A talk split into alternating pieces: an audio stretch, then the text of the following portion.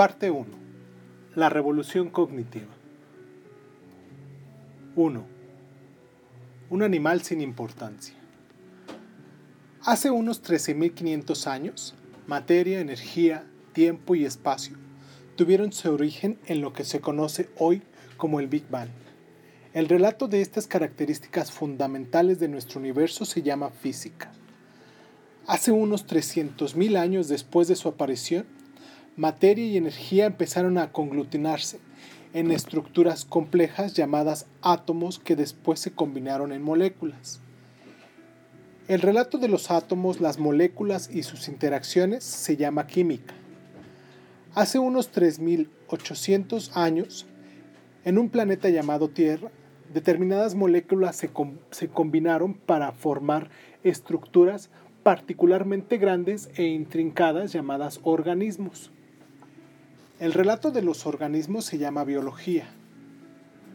Hace unos 70.000 años, organismos pertenecientes a la especie Homo sapiens empezaron a formar estructuras todavía más complejas llamadas culturas. El desarrollo subsiguiente a estas culturas humanas se llama historia. Tres revoluciones importantes conformaron el curso de la historia. La revolución cognitiva marcó el inicio de la historia hace unos 70.000 años. La revolución agrícola la aceleró hace unos 12.000 años.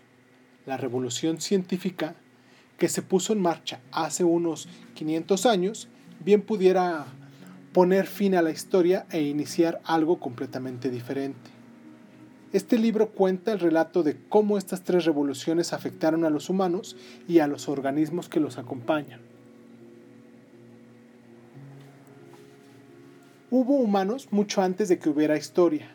Animales muy parecidos a los humanos modernos aparecieron por primera vez hace unos 2.5 millones de años pero, durante innumerables generaciones no destacaron entre la miriada de otros organismos con los que se compartían sus hábitats.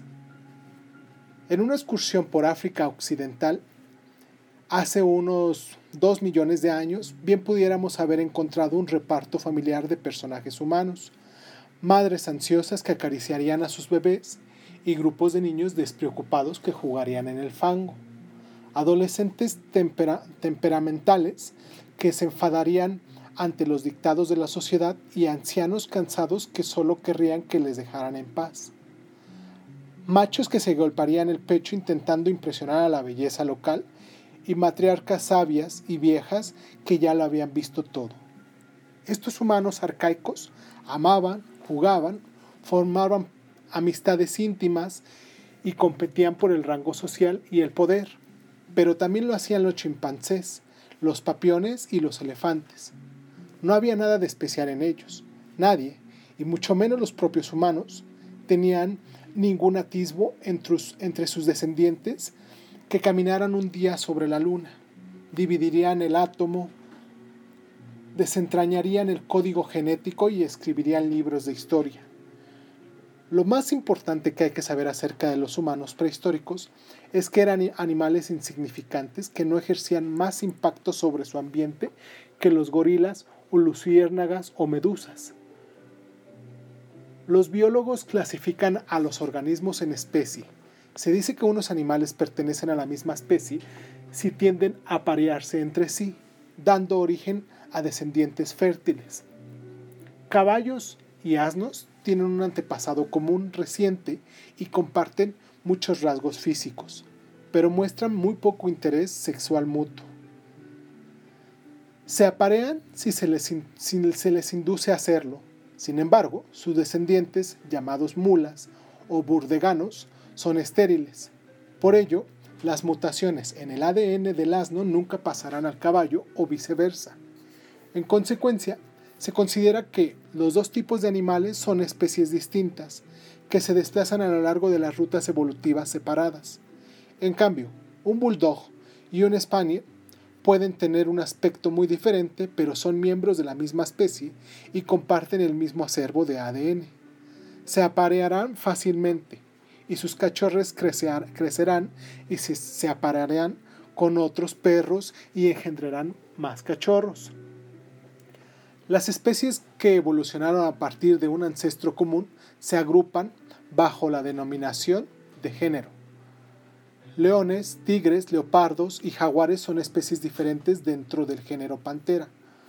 Los biólogos determinan que los organismos con un nombre latino en dos partes, el género seguido de la especie. Los leones, por ejemplo, se llaman Pantera leo, la especie leo del género Pantera. Presumiblemente, todo el que lea este libro es un Homo sapiens, la especie sapiens, sabio del género Homo, hombre. Los géneros, a su vez, se agrupan en familias, como las que son los gatos, leones, guepardos, gatos domésticos, los perros, lobos, zorros, chacales, y los elefantes, elefantes, mamuts, mastodontes. Todos los miembros de una familia remontan su linaje hasta un, un matriarca o un patriarca fundadores. Todos los gatos, por ejemplo, desde el menino doméstico más pequeño hasta el león más, más feroz, comparten un antepasado felino común que vivió hace unos 25 millones de años.